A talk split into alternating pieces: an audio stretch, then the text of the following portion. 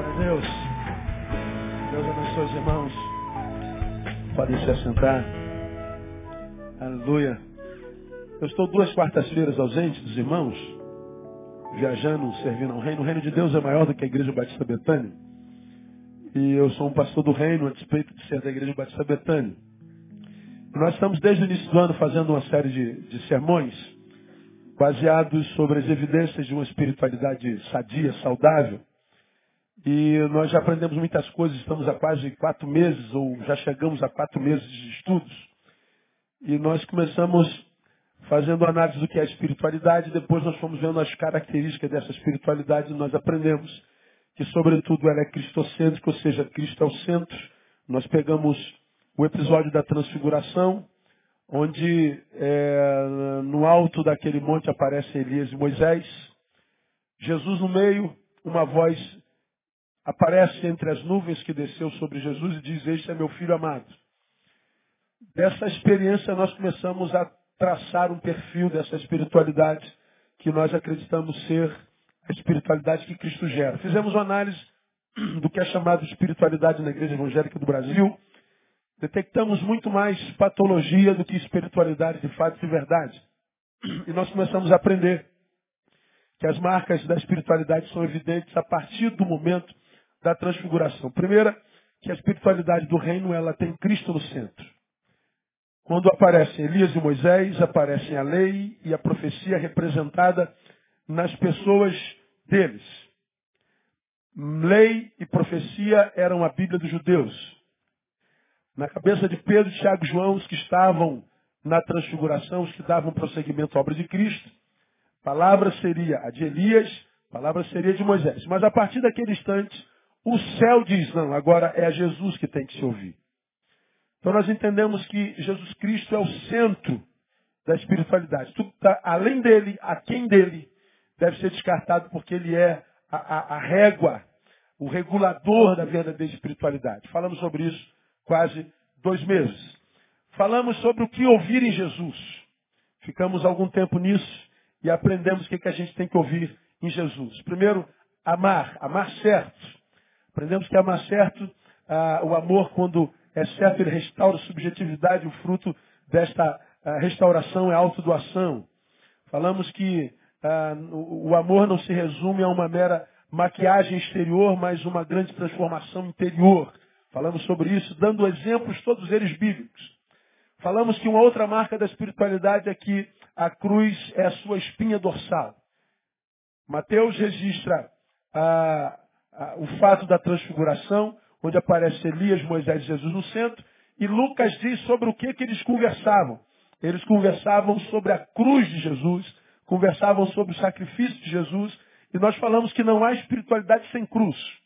Qualquer espiritualidade que a cruz não seja a sua espinha dorsal, ou seja, ah, onde não há possibilidade de dor, de perseguição, de necessidade de perseverança, a superação, não a cruz, não é evangelho, é esoterismo gospel. Nós falamos sobre isso detidamente. Sem cruz não há espiritualidade. E a gente quase não fala de cruz porque nós transformamos a cruz em sinônimo só de traição, humilhação e morte. Como a gente já vive muito isso no dia a dia, humilhação, traição e morte, falar em cruz é quase uma heresia. É só que humilhação, traição e morte nós aprendemos é a cruz de Cristo. Nós falamos que a nossa cruz é outra. Quando Jesus disse, quem quer vir após mim, negue-se a si mesmo, tome a cada dia a sua cruz, ele está dizendo, uma é de Cristo, a outra é a nossa. Aí nós começamos, então, a traçar um perfil do que seja carregar a nossa cruz. Da onde nós tiramos o perfil do que seja a nossa cruz, que é diferente da de Jesus? Nós tiramos das palavras que Jesus pronunciou na crucificação. Aí nós aprendemos que carregar a nossa cruz tem a ver com perdão aos insensibilizados pelo pecado. Tiramos de Lucas 23, quando Jesus está do lado dos dois ladrões, e um diz assim, lembra-te de mim quando entrares no teu reino. Jesus diz para ele, na verdade, na verdade te digo que hoje estarás comigo no paraíso. Então Jesus ele está tratando ah, com perdão esse homem que meritoriamente, ou seja, pelos seus próprios méritos, estava onde estava, sendo condenado.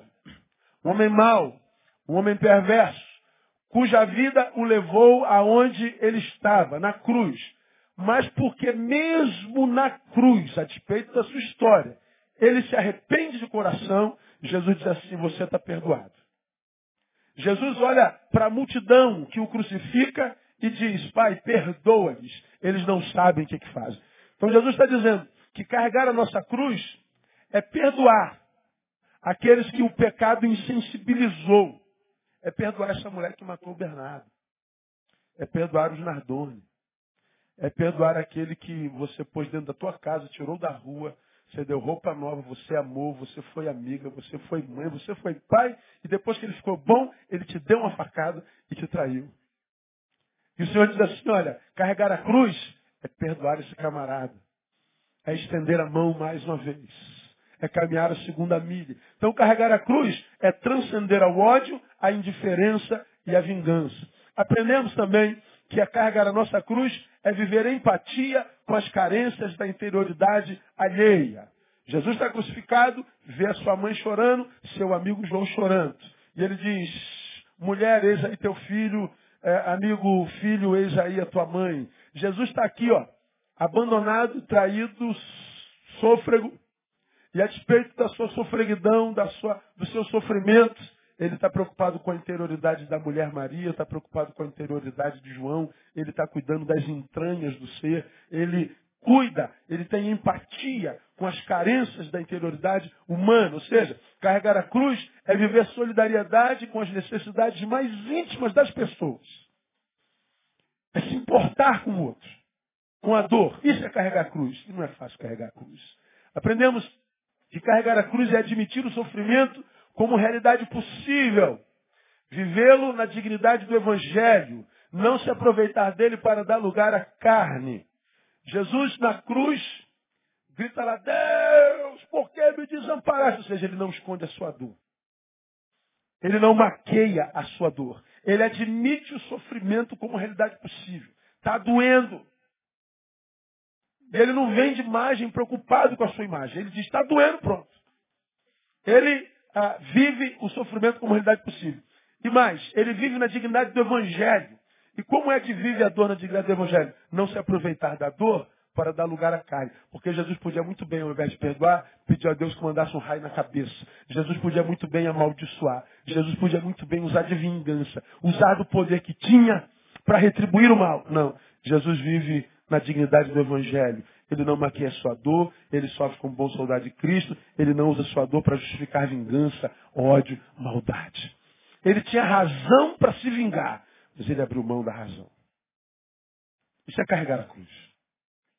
Aprendemos, na última vez que nós estivemos aqui, que carregar a nossa cruz é não ignorar, em hipótese alguma, a dimensão, a dimensão humana do, do teu ser, do nosso ser. É não ignorar, em hipótese alguma, a dimensão humana do nosso ser. É, nós continuamos humanos. Jesus está lá na cruz, Deus crucificado, e ele diz, tenho sede. Ele tinha dor, não disse, estou com dor. Ele tinha tristeza, não disse, estou triste. Mas a sede diz, eu tenho sede. Ele fala de coisa material. Como quem diz, ah, eu sou Deus, estou no auge da minha dor, não nego minha deidade, mas eu quero que vocês nunca se esqueçam que mesmo Deus em carne é humano.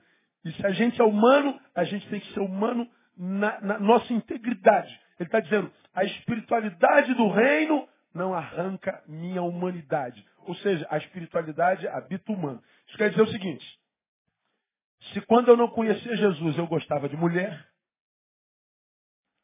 agora conhecendo Jesus eu continuo gostando de mulher. Significa dizer que antes de conhecer Jesus eu era uma fofoqueira. Agora conheço Jesus, o que, que acontece? Continuo fofoqueira. Eu conhecia Jesus e tinha medo. Eu conheço Jesus e continuo com medo. Eu não conhecia Jesus e eu era pavio curto. Eu agora conheço Jesus, o pavio continua curto. Mas peraí, pastor, eu discordo. O que, que muda então? Muda a nossa capacidade de dominar isso. Antes, meu pavio era curto. Se tu falasse assim, pastor Neil, tu é gordo. Eu dava um soco na sua cara. Mas agora eu conheço Jesus e você disse assim, pastor Neil, o senhor é gordo. E eu digo, você é feio. Eu posso emagrecer. E você? Eu não vou te agredir mais.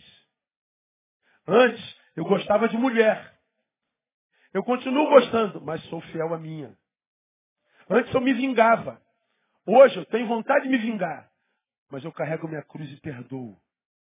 Antes eu tinha estima baixa. Talvez ainda tenha. Consequência do meu tratamento. Mas porque agora eu tenho a Cristo, eu luto contra essa estima e vou sem estima mesmo. E Ele me dá vitória. Carregar a cruz é não ignorar a dimensão humana da nossa existência. Por que tem tantos seres humanos cristãos ficando pelo caminho? Porque se converteu, achou que não é mais humano. Ou seja, não sofro mais, não me decepciono mais. Derrota nunca mais, agora eu vou emagrecer, porque eu não emagreço a vida inteira. Eu agora vou passar em todo concurso público. Meu casamento vai ser o casamento de dois anos. Meus filhos vai crescer asinha nas costas. Ah, meu irmão, não vai mesmo. Você vai continuar ser humano. Nas implicações mais profundas disso. Lá na cruz Jesus diz, eu tenho sede. E por que, que ele reforça a realidade da nossa humanidade? Porque só um ser humano, humano, se solidariza com as necessidades básicas dos seus semelhantes.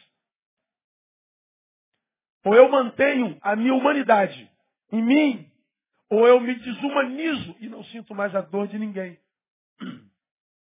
É disso que Jesus está falando. E foi aqui que nós paramos. Aqui nós começamos a mostrar aos irmãos algumas realidades humanas que permanecem em nós, mesmo depois da conversão. Aí nós fomos aonde? A Marcos capítulo 6. Abre a sua Bíblia em Marcos capítulo 6, para a gente relembrar, uma vez que a gente está 15 dias sem tocar nesse assunto, eu fiz essa recapitulação rapidinho para a gente voltar aonde a gente parou. Aí eu comecei a mostrar a vocês algumas necessidades básicas, humanas, que Jesus reconhece em nós e que não descarta de jeito nenhum. Marcos 6,30, só para lembrar, diz assim, reuniram-se os apóstolos com Jesus e contaram-lhe tudo o que tinham feito e ensinado.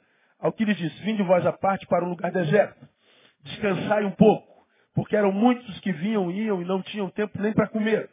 Retiraram-se, pois, do barco para um lugar deserto à parte. Muitos, porém, os viram partir e os reconheceram. E para lá correram a pé de todas as cidades. E ali chegaram primeiro do que eles. Jesus, ao desembarcar, viu uma grande multidão. Compadeceu-se deles, porque eram como ovelhas que não têm pastor. E começou a ensinar-lhes muitas coisas. Até aí, depois a gente continua. Veja o que está acontecendo. Jesus multiplica pão. Aí uma multidão tremenda. Aí ele reúne os seus e diz assim, olha, vamos para outra parte, vamos nos retirar um pouquinho, porque vocês precisam descansar. Aí eles entram no barco. Quando o pessoal percebe que eles estão indo para outra área do, do, do, do, do mar, o que, que eles fazem? Eles vão correndo por terra. Quando Jesus chega lá, já está todo mundo esperando eles. Caramba, nem aqui a gente tem paz. A gente não consegue ficar sozinho. Aí Jesus vê que o que leva aquela multidão até ele é carência. Aí Jesus olha para a multidão e diz assim, é, são dignos de compadecimento. Compadeceu-se deles porque eram como ovelhas que não têm pastor. Jesus olha a multidão, olha aí, irmãos, esse versículo. Ah, a grande multidão, dá-lhe voz de comer, então, é isso aí. 34. E Jesus, ao desembarcar, viu o que? Lê para mim. Uma grande multidão. Olha só. O que, que ele viu? Uma grande multidão. E compadeceu-se o que? Lê para mim. Deles. Deles quem? Da multidão. Ele viu o quê? Uma multidão. O que, é uma multidão? É um bando de gente. E a Bíblia diz que Jesus se compadeceu dela. Perceba o que está escrito aí. Ele viu uma multidão e poderia estar escrito, compadeceu-se dela. Dela quem? Da multidão. Mas não é o que está escrito aí. Ele viu uma grande multidão e compadeceu-se de quem? Deles. Deles quem? Indivíduos. Jesus vê uma massa. Mas ele compadece-se de quem? Dos indivíduos que a compõem. Jesus não trata a gente como massa. Posso ouvir um glória a Deus aí? Pô, isso aqui é maravilhoso, cara. Ele não chega aqui e vê uma igreja cheia, não. Ele vê um a um individualmente. Trata todos como se fosse um e um como se fosse todos. Ele não trata a gente como massa. Ele trata a gente individualmente. Ora, então ele reconhece em mim e você nossas necessidades básicas e individuais e se preocupa com elas e se compadece. Se compadece, é como ovelha que não tem pastor. E começou, a ensinar-lhes muitas coisas. Aí nós mostramos aos irmãos já na semana passada algumas necessidades que Jesus identifica em nós. Primeiro, necessidade emocional. 30 e 31.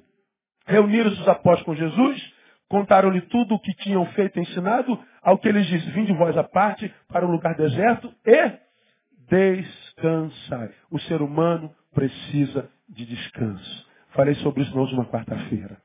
Irmãos, Jesus sabe o quanto de mal que o cansaço pode fazer na vida do ser humano.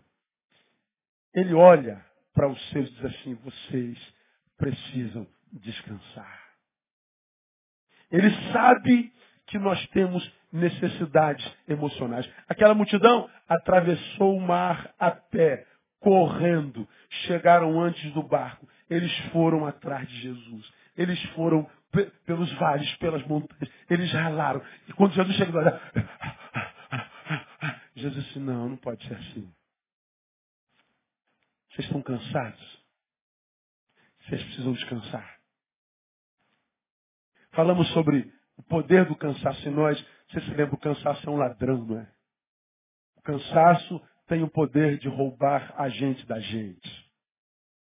Ah, amor, vamos, vamos sair para jantar hoje? Não, estou cansado. Perdi uma noite de amor. Vamos para a igreja adorar o Senhor? Ah, eu estou cansado. Perdeu, quem sabe, uma palavra que Deus tinha preparado para você naquela noite. Amor, vamos conversar sobre o nosso problema? Não, estou cansado. Perdeu a oportunidade de estabelecer a paz na família. O cansaço vai roubando muitas coisas. E mais, rouba a concentração. Muita joia preciosa passa desapercebida por nós, porque a mente cansada não conseguiu discernir.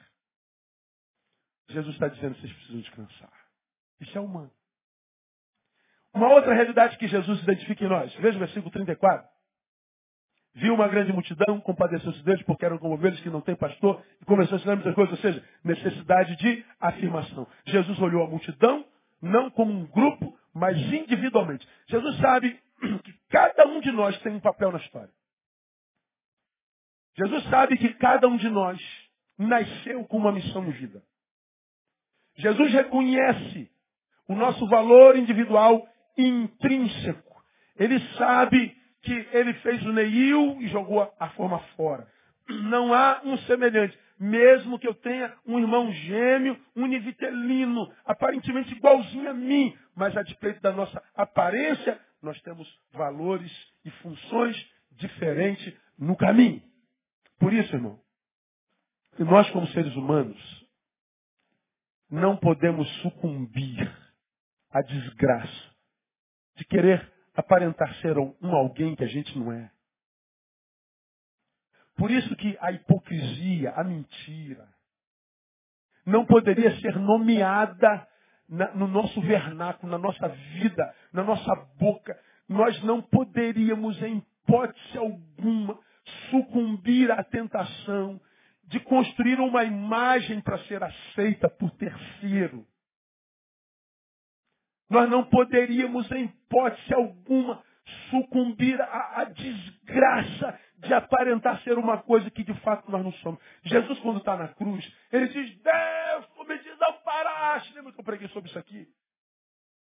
Jesus, quando diz, Deus, me desamparaste, ele só está sendo honesto. Eu preguei sobre isso aqui. Isaías diz, e os evangelhos dizem, que ele foi para o matadouro como ovelha e não abriu a sua boca. Jesus, enquanto conseguia ficar caladinho, ele ficou.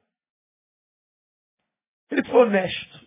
Está em mim suportar isso. Está dentro do meu limite. Mas quando não dava mais, ele continua honesto. E aí o que, que ele faz? Ele grita. Ele não teve medo de que duvidassem da sua deidade por causa da sua fragilidade humana. Ele foi um ser humano que não teve medo de ser julgado e de não ser compreendido, entendido ou crido como Deus por causa da fragilidade humana. Ou seja, ele não vendeu imagem, ele continuou honesto. Gritou.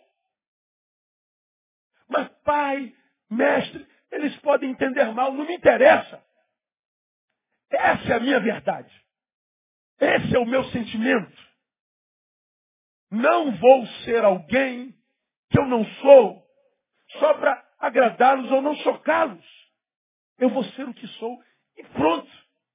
E ele foi.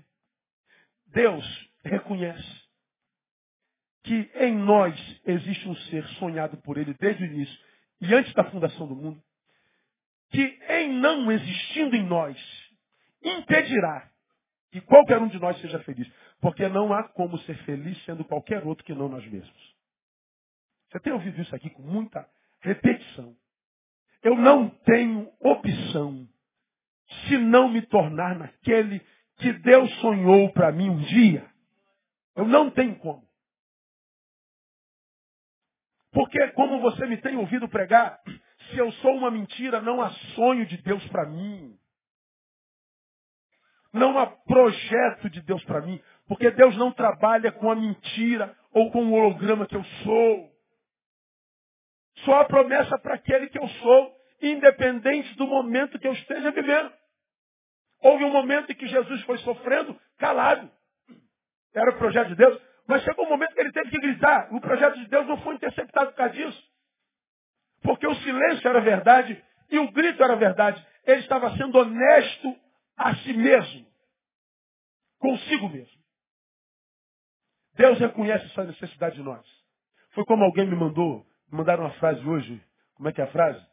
É, lute para ser você mesmo. Porque todos os outros já existem. Olha que interessante. É verdade. Se você não lutar para ser você mesmo, o mundo vai ter ausência de um ser. De quem? De você. Porque você se transformou numa mentira. Jesus reconhece essa necessidade de afirmação, de realização pessoal. Essa ideia de se olhar no espelho e gostar do que vê, de ter orgulho do que vê. De alguém que, porque gosta e tem orgulho do que vê, se trata bem. E quando a gente gosta do que vê e do que faz, do que é, porque nos descobrimos nele, nós não, primeiro, não nos doaremos para qualquer um. Nós saberemos desenvolver relações que sejam construtivas e não destrutivas. Segundo, nós nunca sofreremos quando estivermos só, porque sozinho estaremos em muito boa companhia. Por que, que você acha que todo mundo se entrega a todo mundo? O tempo inteiro que não consegue ficar sozinho, nem um instante. Gente que não consegue parar, tem que estar fazendo alguma coisa. Qual é boa para hoje? Não tem para quê? Qual é boa para hoje? Vamos fazer o que hoje? Meu Deus, não tem nada para fazer. Eu, não consigo ficar parado. Eu não consigo não fazer. Por que, que não consegue fazer nada o tempo inteiro? Porque a sua companhia é desagradável demais para si mesmo. Porque quem curta a própria companhia não tem problema nenhum em ficar sozinho de vez em quando, porque está muito bem acompanhado. Agora, por que, que a solitude mata tanta gente? Que faz com que essa gente prefire, prefira a má companhia de alguém do que a, a, a solitude. Porque a sua presença é muito desagradável para si mesmo. E por que, é desagradável? Porque talvez não seja quem é no coração de Deus. E Jesus está dizendo assim, ó, eu vejo vocês enquanto multidão vejo, mas eu trato vocês individualmente. De modo que quando ele vem nessa multidão, ele está olhando para a multidão, mas olha para a multidão individualmente. Então, de repente, ele está procurando o Alisson. Aí o Ricardo viu o Alisson no culto, o, o, o, o Kleber viu o Alisson no culto, a Kátia viu o Alisson no culto, mas Deus passa por aqui, o Alisson não veio. Aí o Ricardo, não, olhar, olhar. Não, isso aí eu não conheço. Esse não é o Alisson. Como não, Deus? É, é o Alisson. Não, não, não. Isso é a imagem dele. Esse aí eu não conheço. ele é uma farsa. Vocês pensam que ele é o Hades. Eu sei que ele não é, diz o Senhor. Agora você acredita que qualquer um de nós conseguiria mentir para Deus? Eu posso enganar a vocês fácil. Vocês podem me enganar mais fácil ainda. Mas nem eu nem vocês podemos enganar a Deus. Ele nos conhece no íntimo, nas entranhas da nossa alma. E ele leva muito a sério essa nossa necessidade de afirmação, de nos percebermos no mundo e em nos percebendo no mundo, gostarmos do que somos no mundo. E quando a gente se gosta, a gente se trata bem. E só quem se gosta, quem se ama, está capacitado para amar ao próximo como a si mesmo. Jesus reconhece esse negócio em nós. E eu louvo o Senhor por causa disso. Mas ele vê uma outra realidade em nós. Ele vê necessidade existencial. O ser humano precisa de direção para a sua vida, precisando de alguém que dê sentido à sua existência. Jesus olha para a multidão, se compadece dela, porque ela é como uma ovelha que não tem pastor. Ela é como uma ovelha que não tem pastor. Ora, o que é, é uma ovelha que não tem pastor? Tu pega uma ovelhinha, a ovelha é diferente do, do gado, você já aprendeu isso aqui. Às vezes a relação do pastor e ovelha contemporânea é mais de peão de boiadeiro para boi do que para pastor e ovelha. Qual é a diferença do cuidado do pastor para a ovelha e do peão de boiadeiro para o boi? É uma diferença básica. Quando é uma relação de um pastor e uma ovelha, vamos aqui, ó. Aqui tem um rebanho de ovelhas. Nós estamos indo para a minha esquerda, para a sua direita. Aqui tem um rebanho de ovelha. Estamos indo para a esquerda, sua direita. Aqui está o rebanho. Deu para entender, ou não? Deu. Apareceu o pastor. É a ovelha. Estamos indo para a esquerda. Já falei isso não? Já. Apareceu o pastor. Aqui está o rebanho. Estamos indo para a esquerda. Aonde que o pastor vai se é a ovelha? Vamos lá. Está aqui o rebanho, estamos indo para lá. Eu sou o pastor, meu rebanho está aqui. Eu quero conduzir meus ovelhas para lá. Aonde que eu vou nesse negócio? Na frente? O rebanho fica atrás de mim? É ovelha. Eu vou na frente quanto pastor e a ovelha vem atrás. É como diz Jesus, as minhas ovelhas ouvem a minha voz e me seguem. Quando é ovelha, ela segue o pastor. Pastor pega o seu cajado, alguns tocam uma música. As ovelhas conhecem de fato a voz do pastor, ele vai na frente e as ovelhas seguem.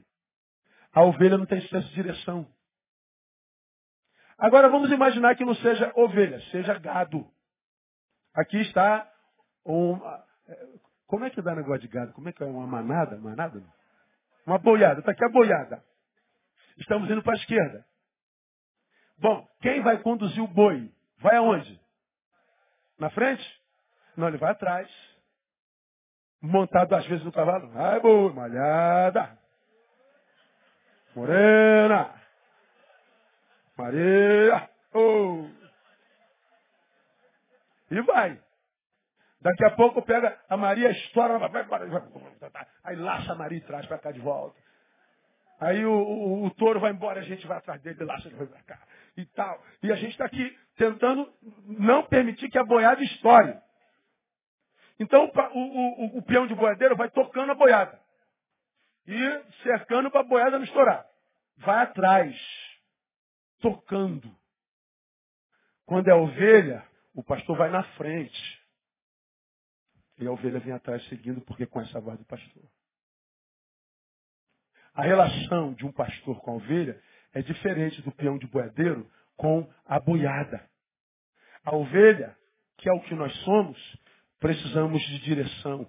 Nós precisamos de alguém que nos dê direcionamento. Por isso que ele fala do bom pastor no Salmo 23. O Senhor é meu pastor, nada me faltará. Deitar-me faz de espaço. Guia-me mansamente aonde? As águas tranquilas. e guia-me pelas veredas da justiça.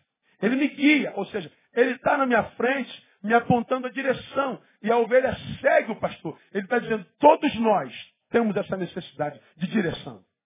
Ninguém que julga-se capaz de reger a própria vida, a regerá em glória e jamais encontrará plenitude. Ah, pastor, eu, graças a Deus, tive sucesso. Por quê? Você ganhou dinheiro? Porque tem casa própria? Esse é o sucesso do materialismo, esse é o sucesso do capitalismo. Nós estamos falando de existencialidade. Dentro da tua casa, tem alguém que com você componha um lar? Não. Então você é um fracassado. Você tem uma casa sem lar. Porque como você já aprendeu, o dinheiro compra tudo, menos o essencial. Compra uma casa, mas não consegue botar um lar dentro. Compra a cama, mas não compra o sono. Compra bajuladores, mas não compra a amizade deles. Compra quantas mulheres quiser, mas não compra o respeito delas. Compra todos os livros, mas não compra sabedoria. Compra remédio, mas não compra saúde.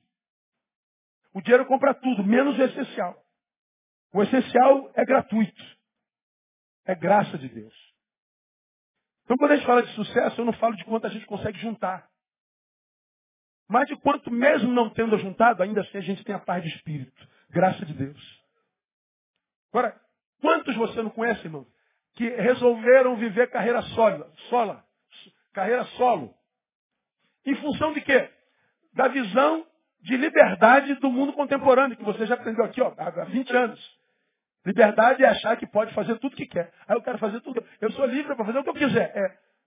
Está usando bem a tua liberdade? Estou fazendo o que eu quero. Agora, para de fazer o que você está fazendo. Não consegue, né, mané?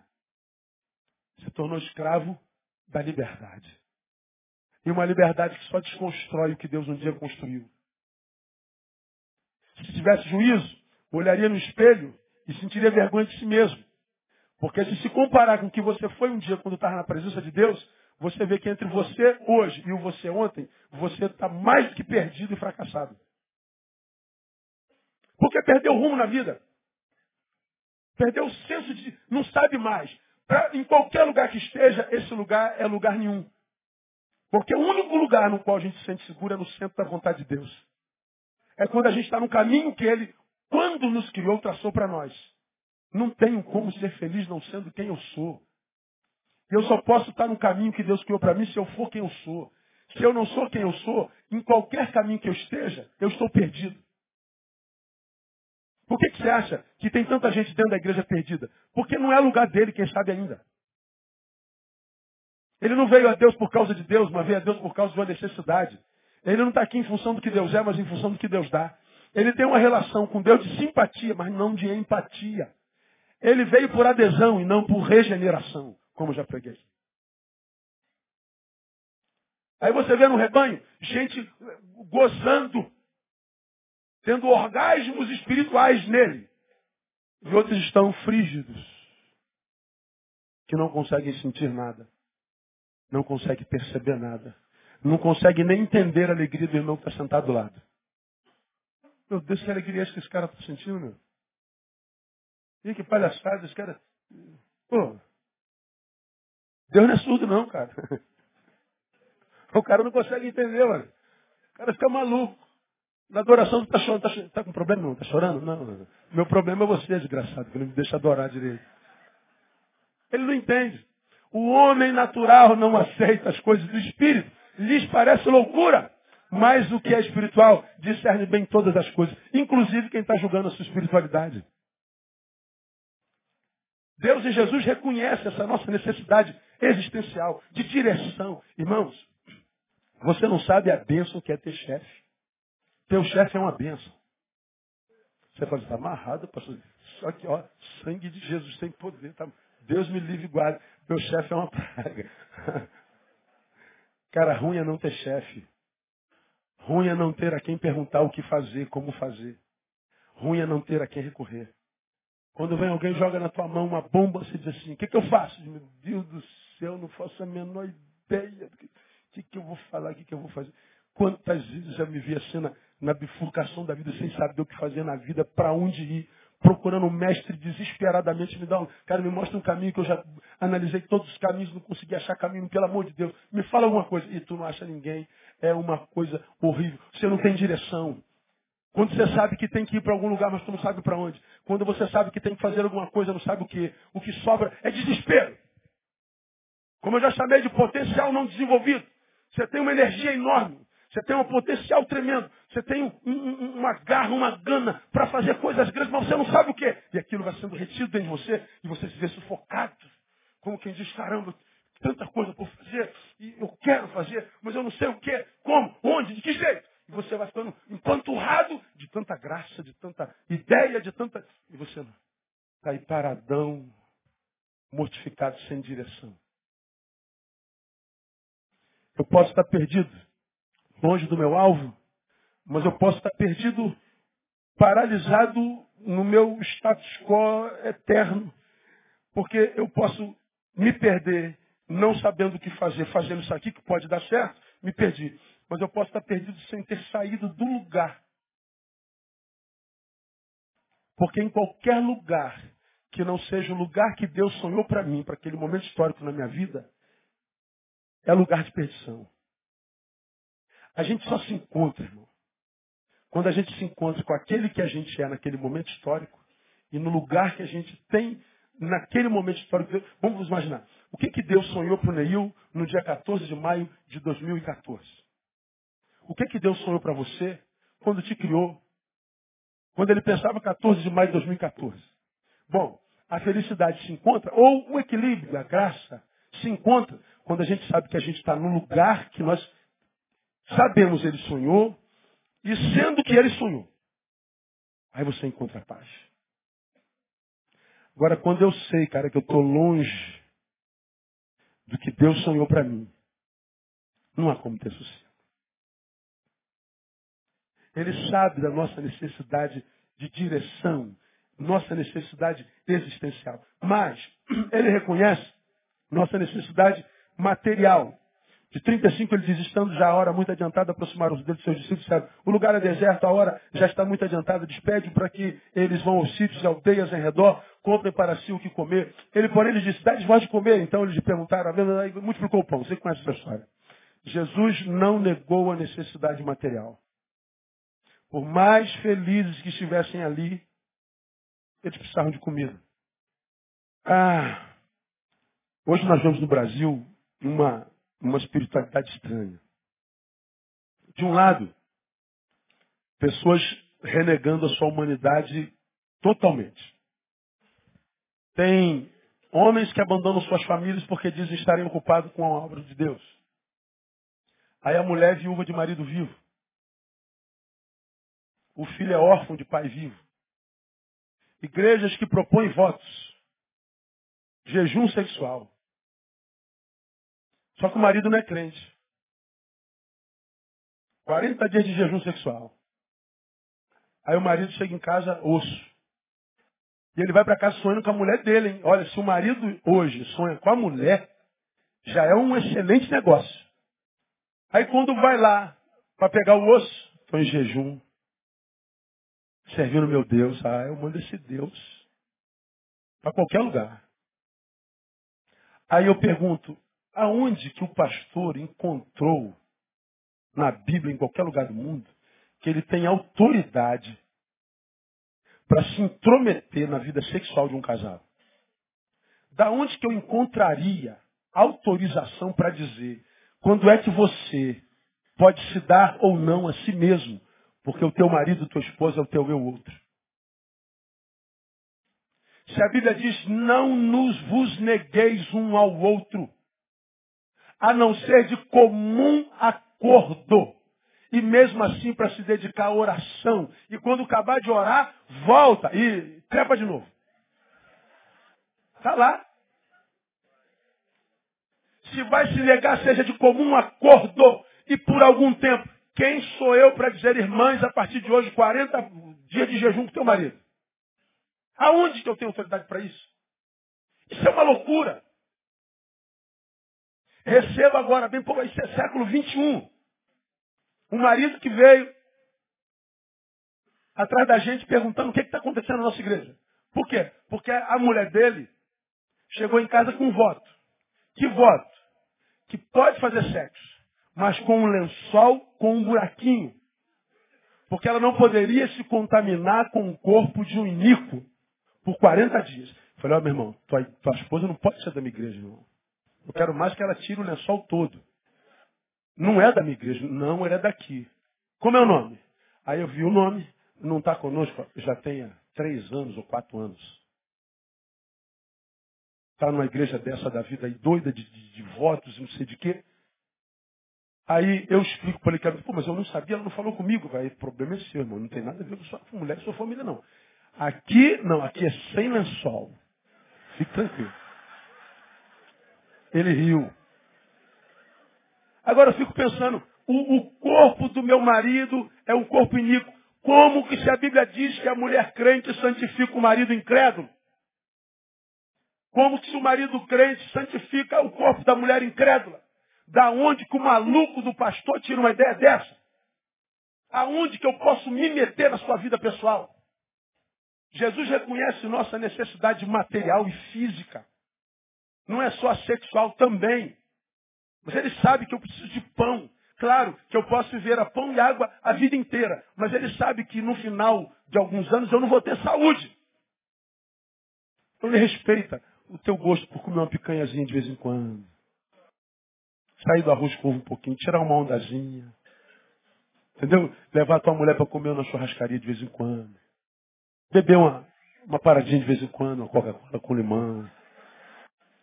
Deus sabe da tua necessidade de descanso. Deus sabe da tua necessidade de cultura. Deus sabe da tua necessidade de intelectismo. Deus sabe que você precisa ler livro para o teu cérebro trabalhar. Deus sabe que você é um ser diverso, eclético. Deus sabe que você não pode encontrar completude virando um religioso, ignorante, que só vive dentro de igreja e que não sabe falar de mais nada a não ser de Jesus, porque ele sabe que você não vai ter influência na tua geração de jeito nenhum, porque a tua geração é a geração da informática, da informação. E se você for ignorante, eles não respeitam você. Então ele sabe que você tem que estudar, você tem que fazer faculdade. E para fazer faculdade tem que fazer pré-vestibular. Não pode ficar na reunião de oração todo dia. Não pode vir um culto todo dia, 8, 10, 12, 14, 16, 18, 20, às 22 começa a, a vigília, dizendo que isso é para a glória de Deus. Para a glória de Deus, não, para a glória de Deus tu vai ser humano. E vai influenciar a tua geração com a competência que ele te deu no nome de Jesus. Isso é carregar a cruz, irmão. Ele respeita a nossa necessidade humana. Vamos terminar. Ele sabe que nós precisamos de amizade e comunhão social. No versículo 40 diz assim, e reclinaram-se em grupo de 100 e de 50. O milagre já foi feito. Agora, juntem-se aí. Comunhão. E vocês repartam. Comunhão. Ele sabe que todo ser humano, foi ele que nos fez, tem essa necessidade implícita de pertença. De saber que eu pertenço a alguém. Que eu faço parte. Eu não sou um membro longe de corpos. Eu sou membro em um corpo. Em algum lugar eu faço parte dele. Ele nos criou seres sociais. Foi ele que quando nos criou disse assim, não é bom que o homem esteja o quê? Não é bom. Pode ficar sozinho? Pode, mas nunca será bom. Nunca. Porque ele não nos criou para a solidão. Porque ele sabe que não é em mim o suficiente para me fazer pleno. Ah, pastor, não preciso de ninguém. Não precisa de ninguém como? Essa roupa que você está vestindo foi você que fez? Então alguém fez, não fez para você? Então precisa de alguém o pente que você penteou os cabelos, a escova que você escovou o dente, o sapato que você veste, o calça, a sunga que você veste, o banco que você senta, o fato de me ouvir aí é por causa desse microfone que não foi você que fez. Então você precisa de alguém. Achar que não precisa de alguém é ter adoecido na sua interioridade. E não é plano de Deus que assim seja. Como você tem aprendido aqui, quem diz que não precisa de ninguém, é porque relacionou-se errado e foi muito machucado por alguém. E porque foi machucado por alguém, em autodefesa diz, não preciso de ninguém. Não é porque ninguém preste, é porque eu estou me defendendo, isso é autodefesa. Mas julgar alguém por causa de um outro alguém que te feriu, é cometer uma injustiça. Se você tem que tirar alguém da sua história, tire o alguém que te machucou.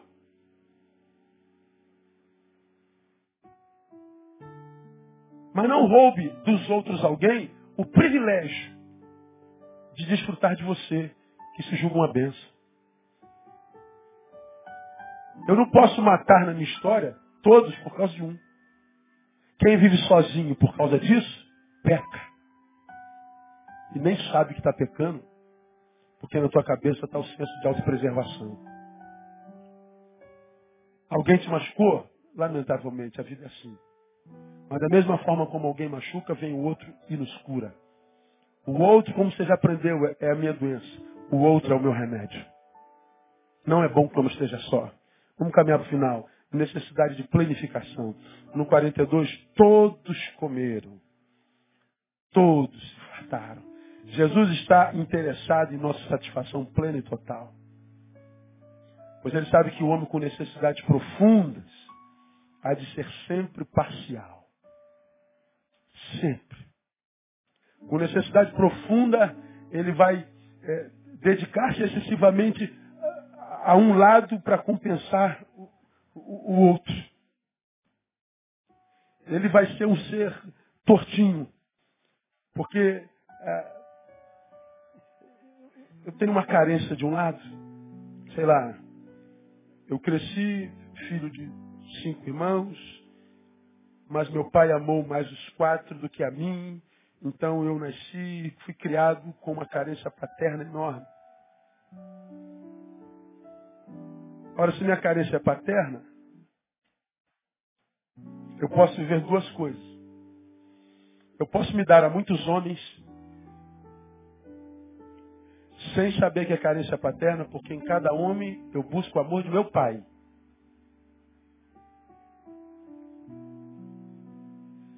E porque eu busco no homem o pai, eu nunca encontrarei o homem exato.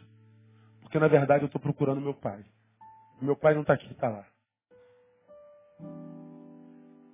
E você vai ser uma pessoa de muitos amores frustrados. Nem sabe por quê. Ou porque eu fui muito ferido pelo meu pai, eu posso olhar para todos os homens e tentar me vingar deles. Ou impedindo que eles cheguem até mim, ou estando com eles para humilhá-los, para depreciá-los, para envergonhá-los, para transformá-los em objetos abjetos. Independente da razão com a qual esteja me interessando ou me relacionando, seja independência ou por vingança, o meu problema não é com ele, o meu problema é com o pai. Mas existe uma terceira opção. Porque eu me frustrei com o pai, eu posso abrir mão dos homens na minha vida e me dedicar a mulheres. Seja por qualquer razão com os homens ou com a mulher, o problema é sempre o mesmo. Você está tentando compensar uma carência com esse tipo de comportamento. Ou seja, não será plena no amor, seja com homem, seja com mulher, seja com a razão pela qual for, porque você nem sabe que o que você faz hoje tem a ver com a carência do ontem. De modo que, para continuar em vitória, tem que voltar e consertar o que está errado. Jesus reconhece essa realidade em nós. Por isso que a sua palavra diz que Ele é o mesmo ontem, hoje, será eternamente. Ele é o Deus do passado, Ele é o Deus do presente, Ele é o Deus do futuro. Significa dizer que se teu problema está no passado, Ele pode curar o teu passado. Culpa, remorso, dor. Se teu problema é no presente, independente de que ordem seja, Ele pode curar. Se teu problema é ansiedade, preocupação, Ele pode curar também, porque é um problema futuro. Em Jesus, a cura para qualquer tipo de enfermidade. Porque Ele tem interesse que nós vivamos uma vida plena. Só o nosso Deus é assim. Só o nosso Deus pode fazer isso. Carregar a cruz é não ignorar em hipótese alguma dimensão humana do nosso ser. Então, quando é que eu sei que eu estou vivendo com equilíbrio? Quando eu me reconheço humano com todas as implicações de ser humano. todas. Vitórias e derrotas me habitam enquanto possibilidades. Amores e dissabores me habitam enquanto possibilidades. Acertos e equívocos, ganhos e perdas. Viver é viver na dialética enquanto possibilidades. Pronto, essa é a minha realidade. Então, Neil, se você se admite assim, dependa do teu Deus. E não tenha medo de ser quem você é. Porque no Cristo que a gente serve, não existe em nós a projeção de achar em nós perfeição, porque Ele sabe que nós caímos no Éden.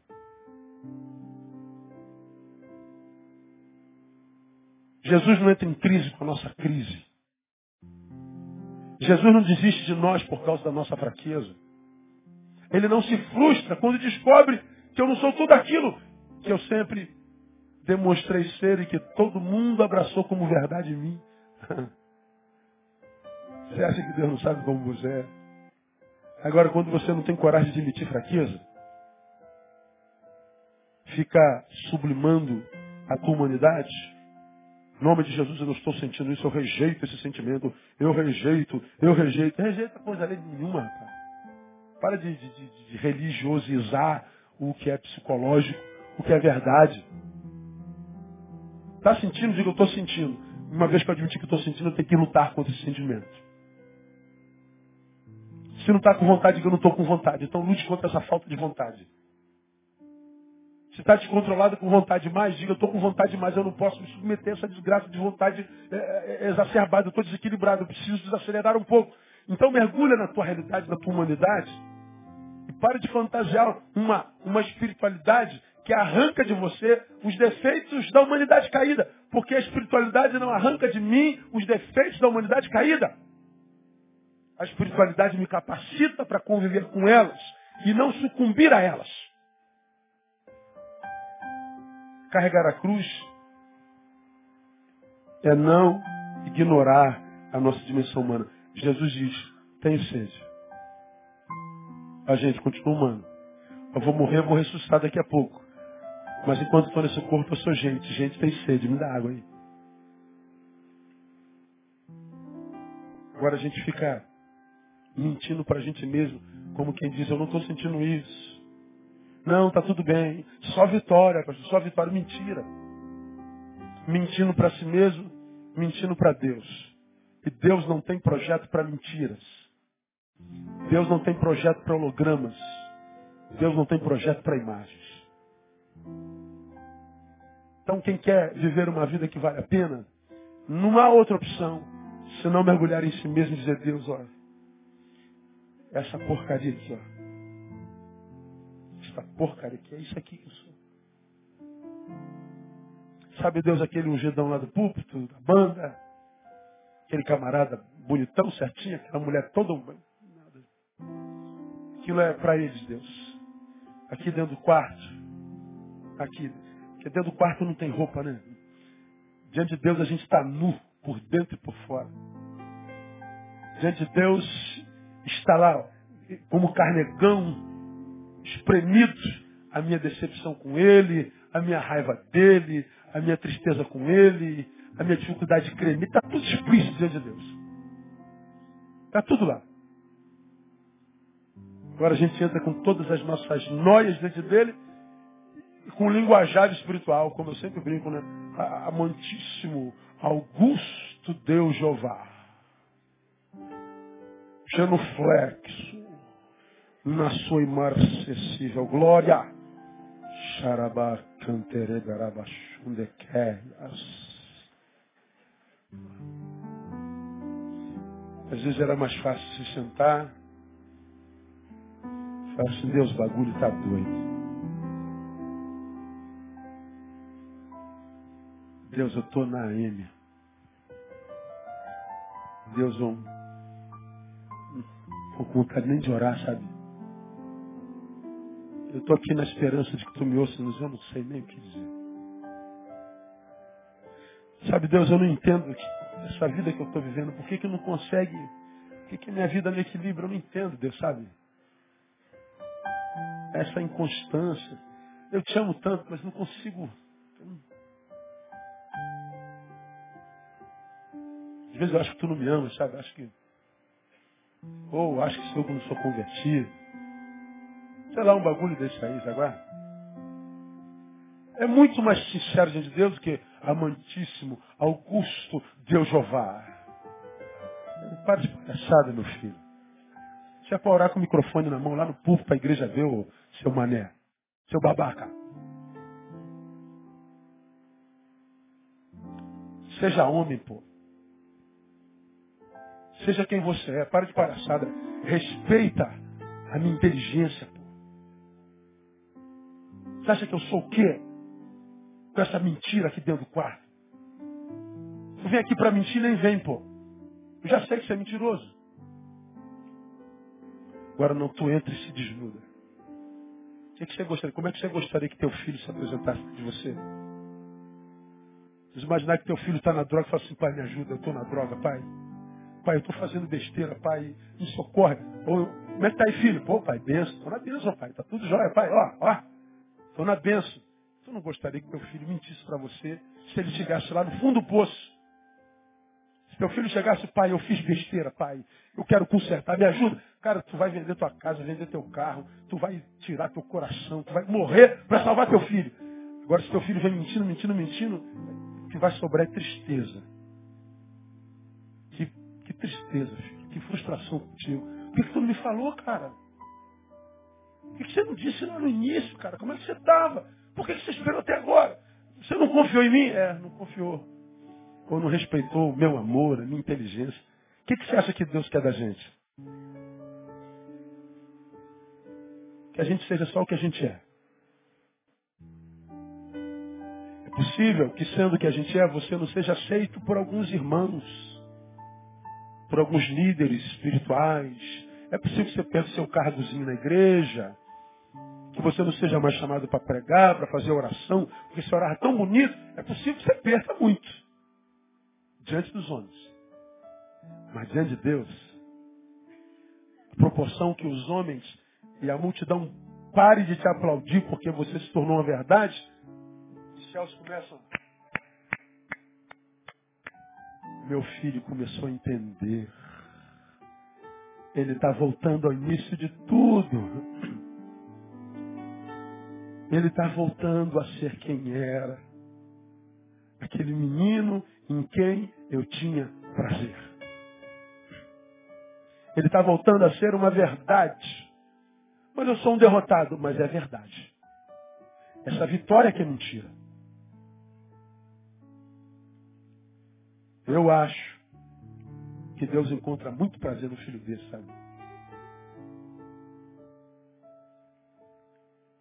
Deus olha um filho dele fazendo todo cheio de problemas, de defeitos. Mas não maquei nenhum deles diante de mim. Tão cheio de problemas e defeitos, mas a despeito dos problemas e defeitos, ele continua cumprindo a missão e desenvolvendo a sua vocação cheio de traumas, noias e, defeitos, mas ele não culpa ninguém, ele diz, foi eu, e se eu vou me consertar um dia tem que ser eu, na presença de Deus e na comunhão dos santos. Esse meu filho é sujeito homem. Tu vai ter a parceria de Deus. Carregar a cruz é ter coragem de ser humano. Para ser espiritual basta ser um mentiroso. Para ser humano tem que ser homem. Como você já aprendeu, o que o pecado deformou em mim e você foi a humanidade. Santidade nada mais é do que ter a humanidade restaurada. Quanto mais santo, mais humano. Quanto mais santo, mais simples. Quanto mais santo, mais sangue bom. Quanto mais santo, nem santo parece ser. Porque a santidade e a espiritualidade do reino não transforma a gente em estrelas. Porque como alguém disse desse púlpito aqui, no céu onde o sol brilha, estrelas nem aparecem. Então os santos na igreja não são aqueles que aparecem, mas todos não. Os verdadeiros santos, eles nem aparecem na igreja quase sempre. E eles nem fazem questão disso. Porque no céu, eles são, eles são o sol é, que brilha assim diante de Deus. E que Deus não tem como errá-los, de tão grande que eles são diante de Deus. anônimos na história dos homens. Superstar na história de Deus. Aonde você quer brilhar? Diante dos homens ou diante de Deus? Seja humano. Simples. E você vai estar carregando a sua cruz. Que Deus nos abençoe. Vamos aplaudir. Vamos embora? Está em pé?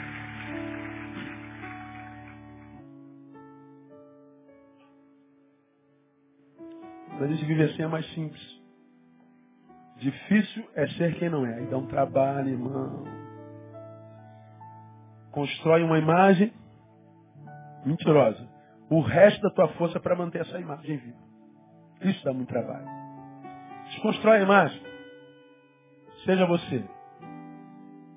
Para ser o que você é, não precisa fazer força nenhuma. É só ser. Pronto. E Deus vai te colocar no lugar que Ele sonhou para você. Vai te colocar como membro no lugar do corpo que Ele preparou para você. E quando você estiver no lugar do corpo que Ele preparou para você, não tem trabalho demais, não tem falta de trabalho, não tem super atividades, nem, nem pouca atividade. Vai ser equilibrado. Aí vai se cumprir tudo que vier a tua mão fazer, faz conforme as tuas forças. Se eu faço conforme as forças, não fui além delas, eu não vou parar amanhã. Se eu faço aquém delas, né, eu vou ter sempre espaço para poder fazer mais se aparecer a emergência, a urgência. Então você serve em qualquer circunstância. Então, meu irmão, sai daqui nessa noite e fala assim, Deus, eu, eu, eu quero eu quero viver uma realidade contigo na boa, sabe? Eu parece ficar ouvindo esse super crente que tem nas igrejas aí, esses santarrões esses ungidões mentirosos, todos eles mentem. Todos eles. Eles vivem uma espiritualidade tão grande que envergonha você. Lugares que eu vou, que eu vejo o cara tão santo, meu Deus do céu, terra de São José, tão sinto envergonhado. Como que a santidade de um cara vai envergonhar alguém? Você já viu Jesus com a santidade envergonhando? O que causou constrangimento nos homens foi a humanidade de Jesus. Mas a santidade Céu onde tem o sol da justiça, estrelas não brilham, não aparecem. Sal não aparece na carne. Ele dá sabor, influencia, transforma a carne na melhor carne que a carne pode ser, mas ele não aparece. Mas a influência dele está lá. Deus te dê a graça de ser quem você é. Vamos orar. Deus, tu sabe para quem essa palavra foi ministrada hoje. Eu não faço a menor ideia. Tua palavra diz que tua palavra não volta vazia. Portanto, se tu puseste na minha boca, trouxeste pelo menos um par de ouvidos para ouvi-la. Ela não volta vazia. Ela está indo embora com alguém aqui nessa noite. Ela alcançou um, um ser imaginário hoje que está sendo desafiado a deixar de ser essa mentira e voltar a ser quem é para que a tua vontade se cumpra na vida dele. Portanto, ó Deus, uma vez que nós te ouvimos, dá para esse teu filho, para tua filha, coragem para praticar o que ouviu. E que comece nessa noite, Deus. Que ele volte para casa, entre naquele quarto, mas não venha com palavras rebuscadas. Que ele não entre para te impressionar com a santidade, mas que ele te impressione pelo quebrantamento do coração. Porque a única coisa que te impressiona é um coração quebrantado. E a esse tu não despreza. Então Deus quebranta nossos corações. Que nós não sejamos enganados por essa espiritualidade mentirosa da igreja evangélica. Que nós não sejamos enganados por essa espiritualidade cultica, domingueira, dominical, ah, diante de holofotes, diante dos olhos humanos. Não, nós queremos aquela espiritualidade que tu geras em nós e que ninguém vê. E que tu aplaudes, que acha graça aos teus olhos Ajuda-nos a sermos quem nós somos no teu coração. Para que a nossa vida se torne possível e que a paz do Senhor inunde nossa mente e coração. Despeça-nos na paz e dá-nos o restante de semana abençoado na tua presença. Por Jesus nosso Senhor, que vive e reina para sempre. Amém. E aleluia. Vamos aplaudi-lo. Final de semana abençoado. Deus abençoe os irmãos. Até quarta-feira, se Deus quiser. Não saia sem dar um abraço no teu irmão.